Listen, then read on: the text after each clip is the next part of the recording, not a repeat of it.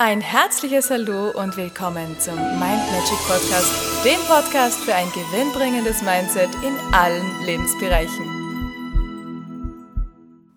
Hallo ihr Lieben, heutige Tagesinspiration. Verabschiede alles aus deinem Leben, was irgendwie giftig ist, was Gift versprüht.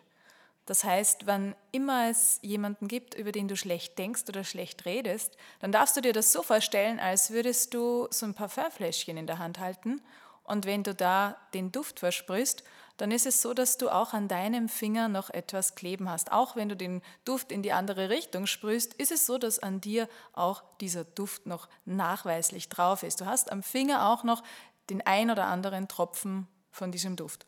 Und wenn dieser Duft etwas Wunderbares ist, wenn du tolle Dinge ausstrahlst, tolle Dinge denkst, positive Worte über andere versprühst, dann, dann riecht das auch, dann duftet es, dann ist es was Gutes.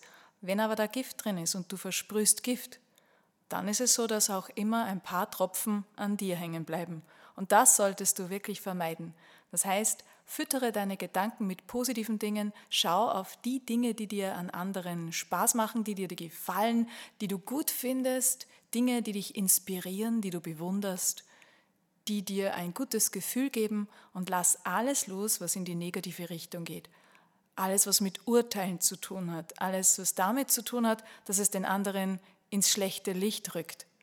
Dinge, die nicht positiv sind, beziehungsweise die nichts Positives verursachen, all das, darüber muss man nicht sprechen. Am besten verabschiedet man das und hat vielleicht intern so eine eigene Leitung, die dann direkt in den von mir aus Sondermüll ab, abtransportiert wird.